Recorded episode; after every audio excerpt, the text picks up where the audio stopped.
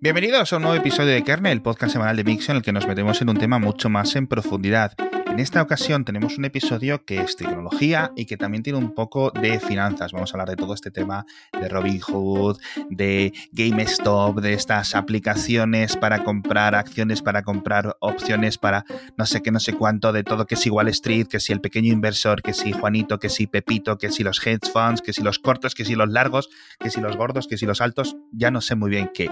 Entonces, estamos todos muy confundidos. Nadie muy bien sabe muy bien qué es lo que ha estado ocurriendo seguramente habráis leído para este momento que estéis escuchando este episodio, quizás miles, millones de posts explicativos, de hilos de Twitter, habréis preguntado a vuestro cuñado, a vuestra tía, a vuestra abuela, oye, ¿qué está ocurriendo? Tal, nadie sabe muy bien qué es lo que está ocurriendo. Entonces, me he traído a un inversor profesional, me he traído aquí al amigo Krevix, ya muy veterano, que por cierto tiene una newsletter muy interesante que se llama Lever Up. Podéis encontrarla en leverup.substack.com. Vamos a dejar enlace en las notas del episodio. Y la conversación que he tenido con él ha sido muy, muy, muy, muy interesante. Creo que lo ha conseguido explicar todo en unos 25-30 minutos. Pero antes de meternos en faena, vamos a comentar el patrocinador y así tenemos toda la entrevista ininterrumpida. Y el nuevo patrocinador no es ni más ni menos que la gente de Dyson con su purificador de aire, que va a ser tu mejor aliado este verano, porque sabes que cada día respiras 9000 litros de aire, tú y otros 9000 cada persona que esté en tu casa y el aire precisamente dentro de nuestros hogares está hasta 5 veces más contaminado que el aire del exterior porque se ventila mal y sobre todo porque es donde están se acumulan los alérgenos, polvo, el pelo de las mascotas, productos de limpieza, polución, etcétera y necesitas uno de estos purificadores de Dyson porque eliminan hasta el 99,95% de las partículas de más de 0,1 micras. Súper recomendables, podéis encontrar toda la información en dyson.es o pinchando el enlace en las notas del episodio, un ventilador completamente silencioso que te va a dejar un aire además súper limpio. De verdad, cambia hasta el olor de tu casa. Es una cosa magnífica. Y además, ¿por qué no decirlo? Da mucho gusto mirarlo. Es muy, muy, muy bonito. Tenéis una pieza gigante de tecnología en este aparato, así que no perdáis la oportunidad de mirarlo en Dyson.es y así lo tenéis como un montón más de oyentes de Kernel. Bueno, vamos a ir a con las preguntas porque la verdad es que no sé ni por dónde empezar. Así que, ¿qué cojones ha pasado? ¿Qué cojones ha pasado? Bueno, lo que ha pasado básicamente es que las acciones de GameStop han pasado en menos de seis meses de valer 5 dólares a valer, pues ahora mismo creo 400 dólares aproximadamente. Sí, y eso es porque han sacado su propio iPhone, un coche eléctrico, ¿por qué ha sido? Eso es básicamente por dos motivos. Eh, bueno, lo que más se ha hablado en Internet es que es una batalla entre minoristas, entre Reddit y los hedge funds, que estaban en composiciones cortas. Eh, lo que ha pasado son dos eventos que se llaman Gamma Squeeze y Short Squeeze, que son los que han hecho la bola de nieve mucho más grande. Claro, porque yo eso del gamma y, los squids y tal, más o menos lo puedo comprender. Ahora, yo creo que me voy a poner del lado del 90% de los oyentes que digan, ¿qué, me estás contando? Explícame un poco, o sea, ¿qué es el gamma y por qué esto de repente como que parecía que era imposible que dejara de crecer? Parecían líneas verticales, que yo creo que es lo que más, lo que más ha sorprendido a todo el mundo que a lo mejor ni invierten nunca, como es mi caso, o, ven las gráficas y, bueno, tienen conocimientos básicos. ¿Qué es un gamma? Pues, a ver, eh, la gamma es una magnitud que se utiliza en los modelos de evaluación de opciones, ¿vale? Que a lo mejor lo, os explico un poco un ejemplo de una opción cómo, ocurre. Eh, y lo que viene a medir es el incremento del valor de una opción a medida que incrementa su delta. Y ya vas a decir, ¿y qué es la delta? no, te iba a preguntar, ¿y qué es una opción? O sea que... Bueno, pues por, eh, la delta, ¿vale? Para acabar esta parte, porque si no es muy tal. La delta es la sensibilidad del precio de la opción ante la variación del precio del activo subyacente, que es la acción, el precio de la acción. Entonces, ¿qué es una opción? Que hemos empezado como al revés. ¿Qué es una opción? Al final, una opción, en este caso, opciones call, que es lo que más se ha negociado en, estos, en este evento, vamos, lo que hace es que un inversor pueda comprar un contrato, vamos, de 100 acciones y lo que el inversor dice es, eh, yo quiero comprar 100 acciones a, esta, a este vencimiento, es decir, a esta fecha y a este determinado precio. Y a cambio, el, su contraparte, vamos, el, el, market maker, vamos, o el broker en este caso, le ofrece unos precios. Entonces, eh, tú puedes a lo mejor por 10 céntimos comprarte 100 acciones de GameStop a enero 2021, como es el caso del usuario este de Reddit, en el que eh, pues se la compran a enero 2021 y se la compró que a un precio de 20 dólares por acción, ¿vale? Vamos a poner el ejemplo, no me acuerdo a cuánto era. Entonces, GameStop, cuando él lo hizo, cotizaba en 3 dólares. Entonces, la probabilidad de que eso ocurra es pues prácticamente imposible. Entonces, lo que ocurrió es que él pagó muy poquito por esas primas. En este caso, él lo que hizo, y por eso se ha forrado literalmente, es que compró mucho. Compró 50 mil dólares en primas. Entonces, pues 50 mil dólares que posiblemente iban a la basura, porque en caso de que llegue el 21 de, bueno, el 20 de, enero de 2021, perdón, y no se haya, y no esté la acción en esos precios, esas opciones expiran y no se te asignan las acciones. Entonces, ha pasado todo lo contrario, ha llegado esa fecha. Entonces se le han asignado unas acciones que en ese momento no valían 22, sino que valían 100 dólares. Entonces, pues la ganancia es muy grande. Básicamente lo que ha hecho ha sido como una apuesta, digamos, de, pero muy, de muy, muy arriesgada, de muy poca probabilidad que ocurriese, ¿no? Eso es. Y esto últimamente se está haciendo cada vez más, y sobre todo en el subreddit de Wall Street Bets, es un subreddit que ahora se ha hecho ultra famoso. Ha pasado de tener un millón de, seguidores a tener más de 7 millones de seguidores. Porque esta gente lo que se dedica es a comprar opciones que se denominan out of the money o fuera del dinero. Es decir, cuya probabilidad de que ocurran es muy difícil.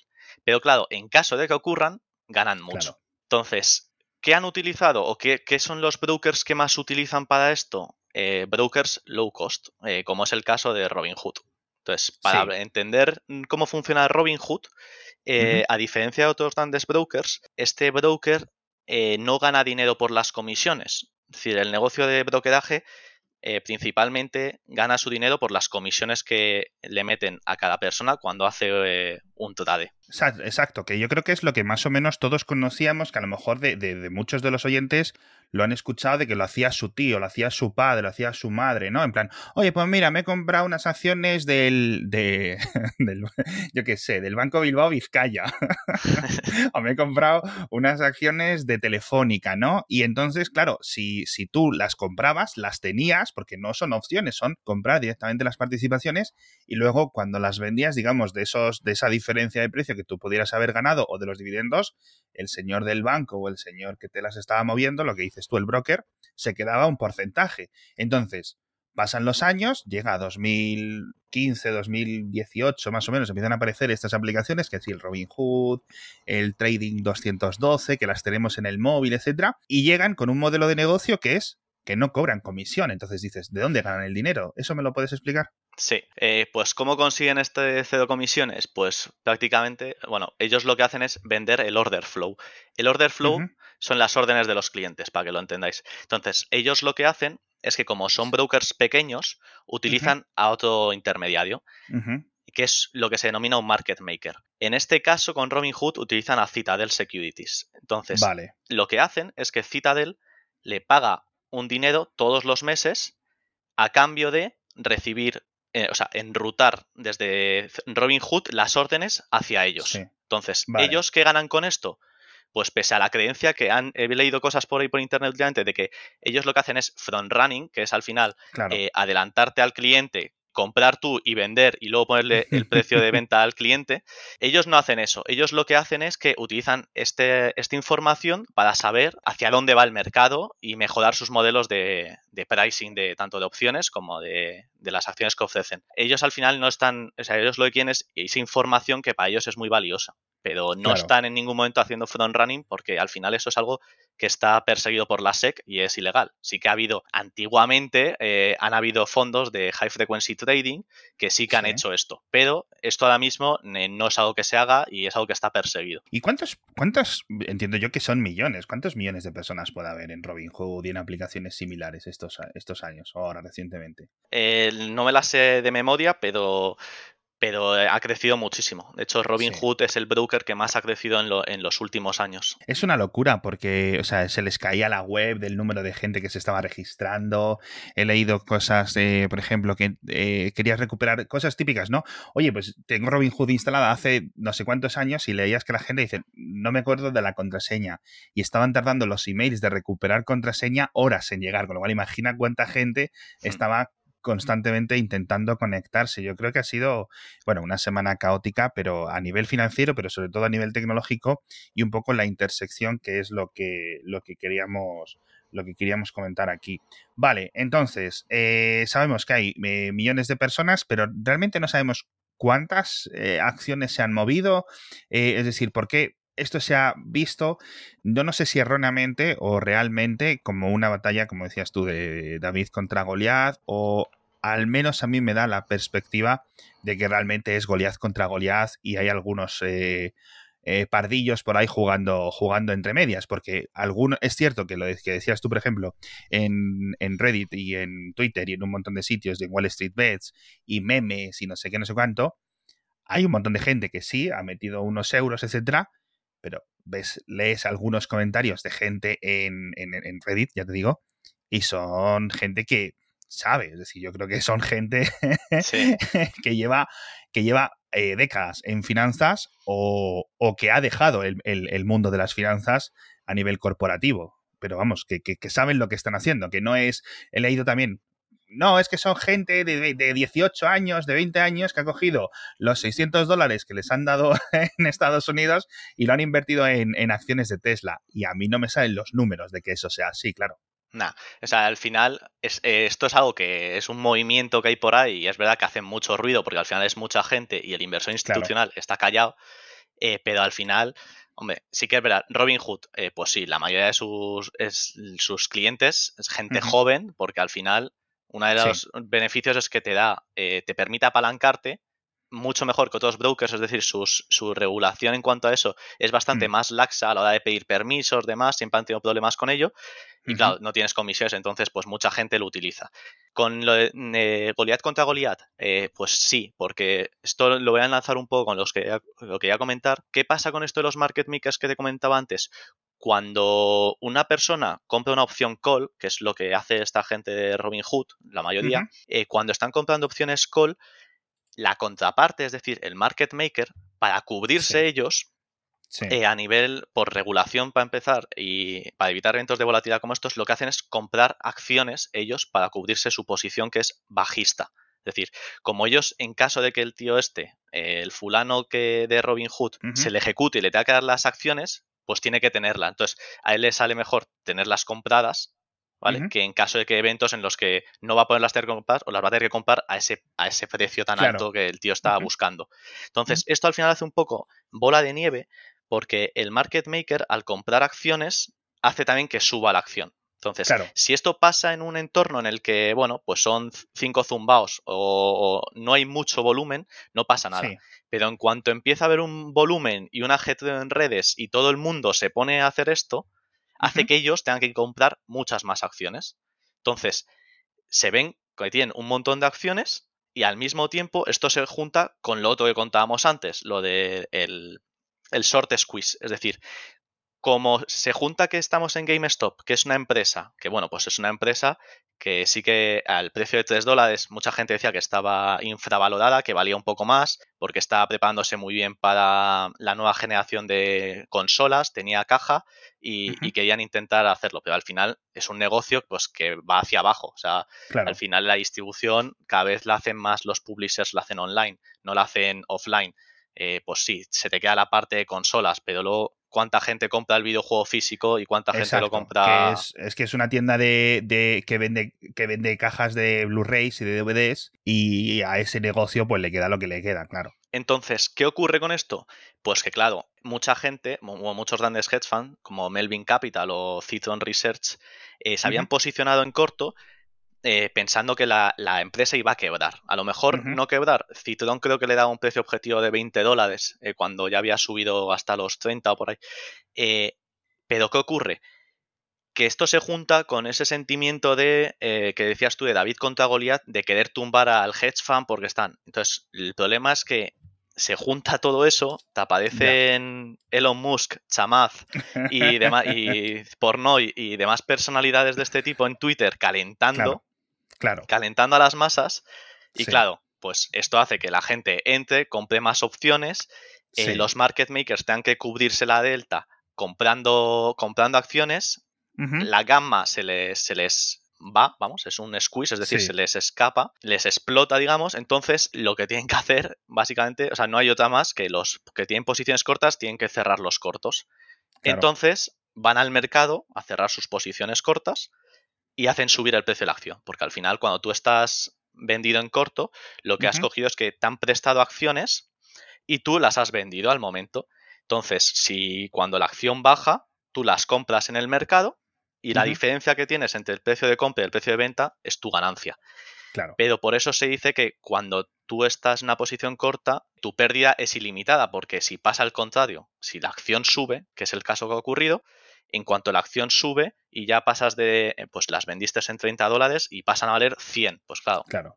Has perdido ya una barbaridad de dinero. Has perdido un montonísimo porque puede. Bueno, claro, la acción. A mí lo que me extraña es que la acción no haya subido a muchísimo más, que ahora me tienes que explicar eh, temas de restricciones, pero te voy a dejar continuar. Eh, pues no, básicamente lo que pasa es que se produce el estrangulamiento este de cortos, que es como se llama en español. Los cortos van al mercado, compran y claro, tienen que cerrar un montón de posiciones. Y al mismo tiempo, como la acción sube en consecuencia, mucha nueva gente aparece y dice, joder, pues ha subido tanto, tiene que caer, me voy a poner en corto. Y aparecen nuevos cortos sí. que son, o sea, a lo mejor ya no se están cargando a Melvin Capital, que de hecho ya dijo que había cerrado su, su corto en, en, 90 dólares con pérdidas billonarias y había sido rescatado. Ya no solamente es eso, ya es que te estás cargando a un montón más de gente, tanto minoristas que se quieren poner en corto, o otros fondos o demás.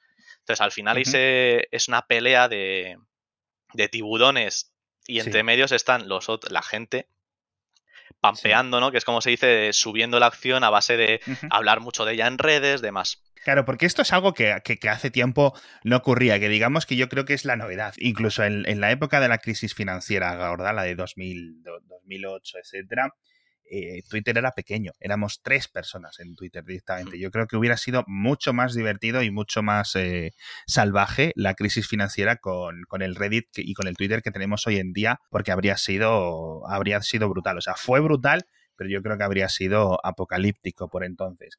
Eh, ocurre esto, esto se va extendiendo, se va metastatizando hacia, otras, hacia otros valores. De em, GameStop pasan a BlackBerry, pasan a Nokia, pasan a la cadena de cines AMC, a un montón más de, empresas que dicen, oye, esto está infravalorado, vamos a meter eh, un montón de pasta de repente y, como dices tú, se generan estas, estas bolas de nieve que yo creo que es lo, como lo mejor lo podemos entender todo.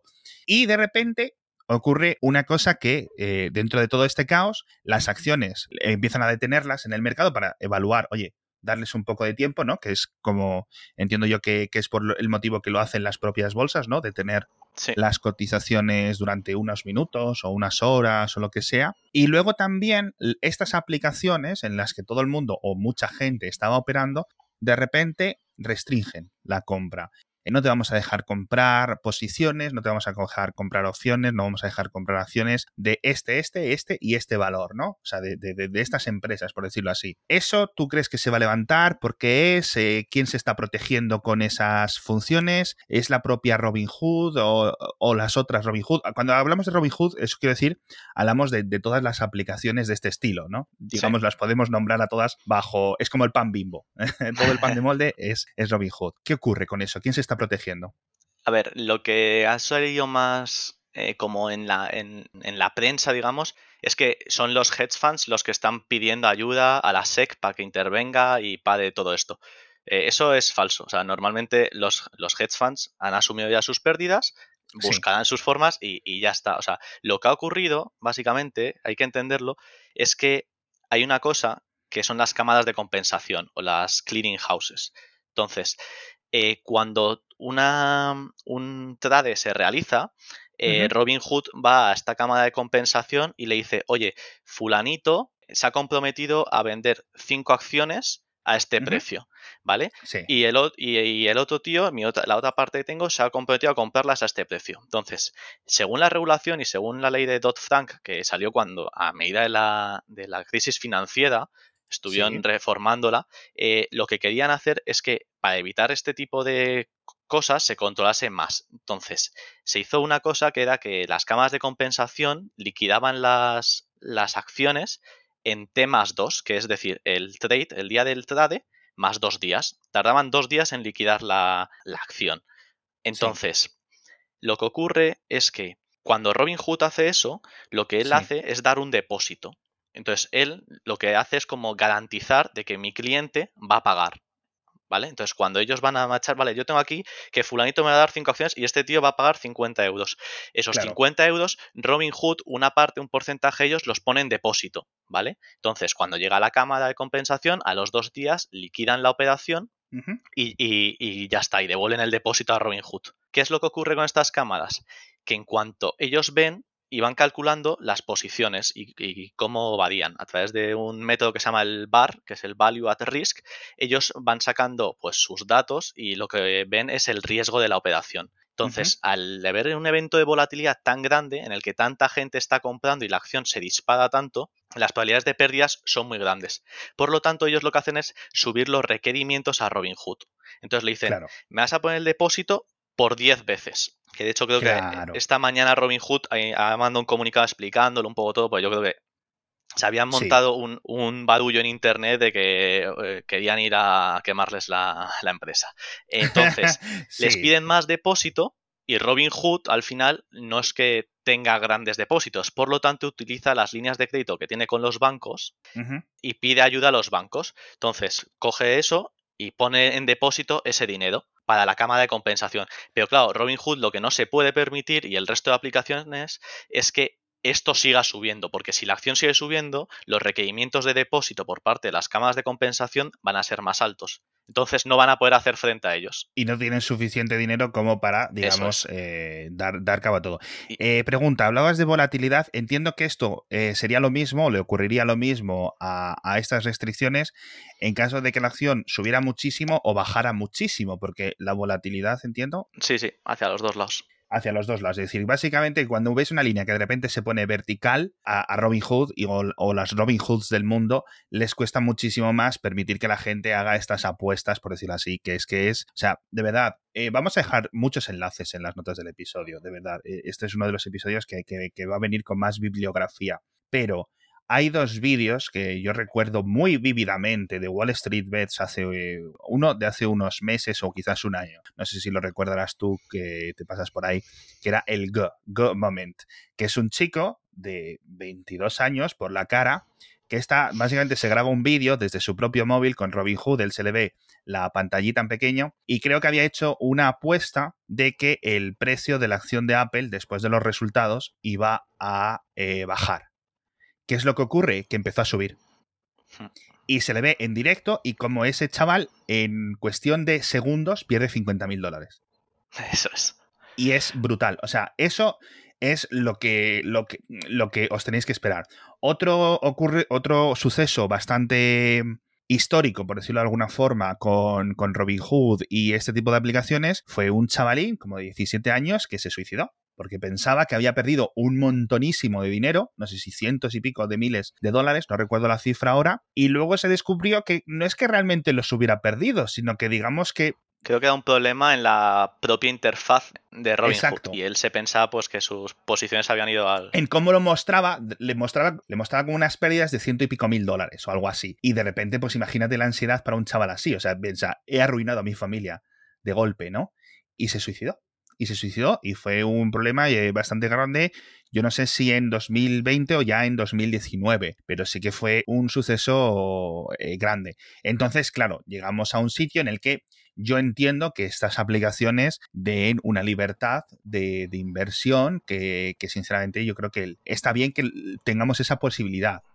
Pero también vienen con un peligro, un peligro muy grande. Y sinceramente, la, perspectiva que yo tengo, y ahora volvemos a cambiar de tema, es que es como una aplicación de casino en un montón de ocasiones. Sobre todo cuando te permiten incluso en muchas ocasiones también eh, comprar criptomonedas, comprar forex, intercambio de monedas, comprar plata, ¿sabes? Un montón de cosas que a lo mejor en un mercado tan relativamente volátil como estos últimos meses o años, es sinceramente una apuesta muy, muy, muy, muy grave. Es muy peligroso porque al final es el apalancamiento. O sea, si tú permites a gente tan joven apalancarse, hmm. ellos, eh, Robin Hood sabe que ellos no van a poder hacer frente a, los requerimientos de margen, ¿no? O sea, lo que se llama una margin call, que es cuando te llama el broker y te dice, oye, eh, tu posición está perdiendo mucho, tienes que poner más dinero para que oye, en caso de que se ejecute esta opción o lo que sea, nosotros tenemos que saber que tú tienes dinero aquí para poder pagar. Y esos requerimientos de margen son muy laxos en estas aplicaciones. O sea, en otras aplicaciones te piden pues declaraciones de la renta, saber cuánto dinero ganas, etcétera. Y hoy en día en Robinhood, pues cualquier chaval que está en la universidad en Estados Unidos se hace una cuenta y a darle, ¿sabes? Y se pone a seguir foros como Wall Street Bets o otros foros que hay y, oye, pues a negociar. Y al final hay que, yo veo ahí que tanto el regulador tiene que estar un poco más encima de los brokers en ese sentido, de, de qué están ofreciendo qué productos. Si no tienes, no vas a tener el, el margen, digamos, ¿no? No vas a tener para poder, en caso de una margin call, ponerlo. Sí. Oye, eh, vamos a tener cuidado, no les dejemos operar con opciones o dejar comprar acciones. Sí, porque la sensación que tengo es eso, es como si vas al casino con 10 euros, pero cuando entras por la puerta te cambian el, billete por mil euros del casino. Eso es. Y esos mil euros valen dentro del casino. Ahora, cuando salgas otra vez por la puerta del casino para irte a tu casa, tienes que tener el billete de mil euros de casino que te he dado. Eso es. si no lo tienes, mal. Entonces, si has ganado muchísimo, pagas esos mil euros y te vas a tu casa, ahora como no los tengas, te partimos las piernas, ¿no? pero, pero bueno, entonces, em, yo creo que me ha quedado un poco claro que esto es más goleadas contra goleadas, con un montón de gente más o menos sofisticada y un montón de gente, sobre todo un montonísimo de gente menos sofisticada de por medio, un montón de cosas que se han visto como anti-inversor individual que están establecidas ahí, por lo comentabas tú, por las Dodd-Frank y tal, que es decir, están ahí como para proteger a, los pequeños más que otra cosa, un montón de requerimientos para que esto no sea mucho más salvaje de lo que ha sido esta semana.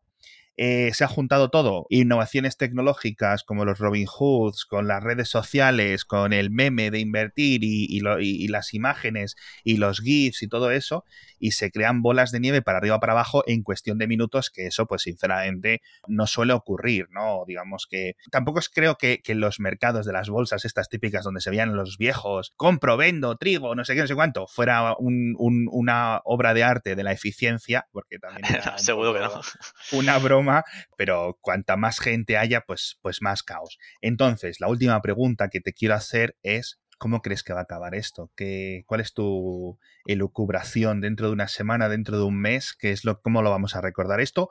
¿O cuáles crees que van a ser las consecuencias? Pues las consecuencias solamente sean que muchos minoristas que se han subido eh, en esta última ola eh, acaben perdiendo, si no todo su dinero, gran parte del dinero. O sea, la consecuencia solamente es que al final, cuando llegan los vencimientos de opciones, los market makers eh, se quitan esa, esas acciones que han comprado y las venden. Entonces, por ahora, el vencimiento de este viernes eh, acabaron los, los, contratos más negociados, acabó subiendo la acción y, y había funcionado bien. pero lo que no sabemos es durante la semana que viene qué va a pasar. Al final hay o sea, el volumen es muy grande, hay muchos institucionales metidos ya y en cuanto empiecen a vender, al final, el otro día ya se vio el jueves creo que fue, que la acción en un momento cayó un 70% de golpe. Entonces, hmm. pues, bueno, misteriosamente no, la gente aupada y tal, eh, volvieron a comprar un montón, se volvió a subir, se recuperó, pero es que hay un momento en el que la gente ya dice basta, se quieren salir con las ganancias y esa lucha contra el establishment de, luchar contra los hedge funds se termina acabando, por mucho que aparezcan políticos o personalidades de Internet aupando la acción. Y al final, pues terminará cayendo a plomo. No sé a qué nivel volverá, no sé si volverá, no creo que vuelva a niveles de 5 o tal, pero sí que a lo mejor cae pues por debajo de los 80, 50 dólares fácilmente. Y al final va a dejar pues mucha sangre. Y bueno, también han puesto una denuncia a Robin Hood por todo este tema. Hombre, no sé, yo creo que Robin Hood es que luego habrá que ver también qué tienen en sus en estos términos y condiciones que firman toda la gente sin mirar, pero seguramente ellos tengan que, que en eventos de alta volatilidad o en casos así puedan parar la, eh, la, negociación. Claro, exacto. Para protegerse a ellos y a, a, todos los minoristas, porque al final si te quiebra el broker, sí. eh, vas, a, vas, a, quedarte con tu dinero congelado mucho tiempo hasta que al final haya un tribunal de cuentas y demás. Exacto, exacto. Yo lo que, la sensación que tengo de nuevo, por lo como me explicas, es que es ese juego de las sillas. y hay alguien que se va a quedar sin silla y normalmente va a ser el más pringado. Eso es. ¿Vale? Que, eh, eh, que, es por lo que yo no invierto, porque yo sé, asumo siempre que soy el más pringado.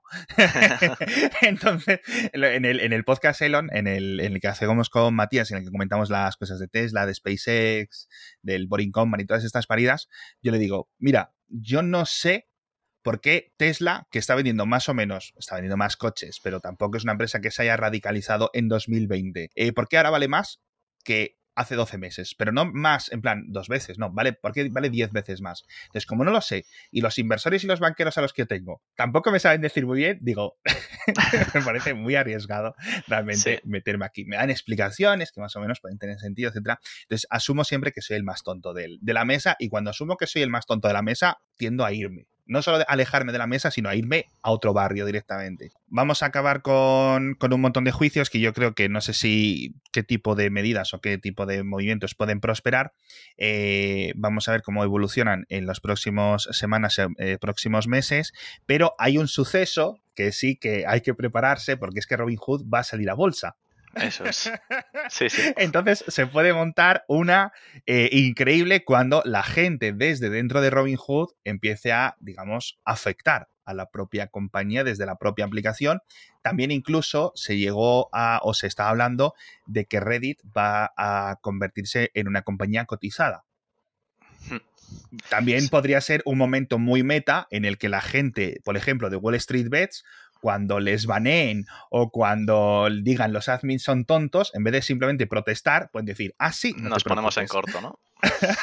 Tendríamos la empresa. Ostras. Yo creo que Robin Hood al final, el tema de la salida a bolsa lo va a dejar un poco apartado, al menos lo va a calmar un poco hasta que todas las mm. aguas se calmen, porque es que es peligroso salir a la bolsa, porque si tienes una oleada de gente que te está odiando literalmente ahora mismo, se te pueden poner un montón de posiciones cortas y demás que al final te van a hacer salir bastante mal. Pero bueno. y, la última pregunta, que quizás te la tendría que haber hecho al principio, todo este tipo de coordinación, es decir, eh, si yo y nos ponemos tú, yo, Pepitos en unos foros y tal, y no nos estamos coordinando para mover una acción, porque ¿qué partes son ilegales? En función de si tienes información privilegiada, te pueden acusar de que esto depende también un poco de los países. ¿eh?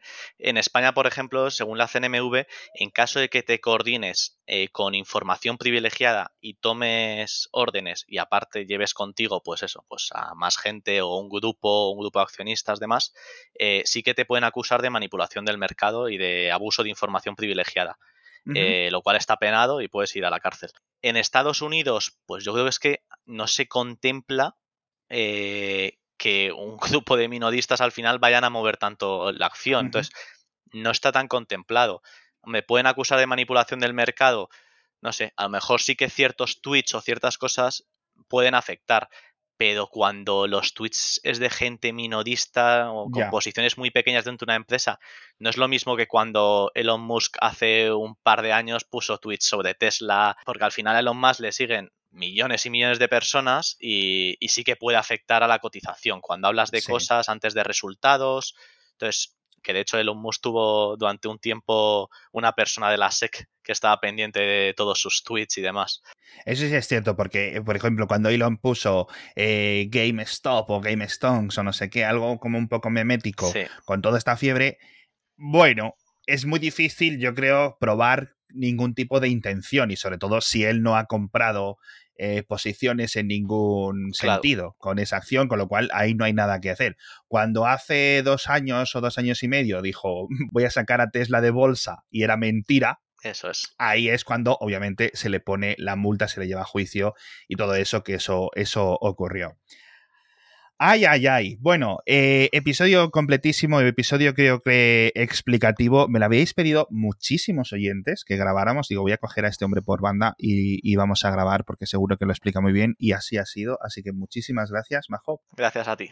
Suscribíos a su newsletter. Vamos a dejar enlace en las notas del episodio, pero si no, ya sabéis, leverup.substack.com o leverup.es o si no, entráis en arroba crevix, tal como suena, eh, K-R-E-V-I-X en, en Twitter y le seguís, que este hombre está todo el día, desde que te levantas hasta que te acuestas, con, sí, sí, le meto para arriba y para abajo. Además que lo hace de una forma bastante entretenida. No sé cómo nos conocimos a través de Twitter, porque estas cosas suceden, pero la verdad es que, que, eres bastante entretenido y siempre, siempre se aprende contigo en Twitter y en el podcast también. Muchísimas gracias de nuevo y a los oyentes pues nos vemos en el próximo episodio.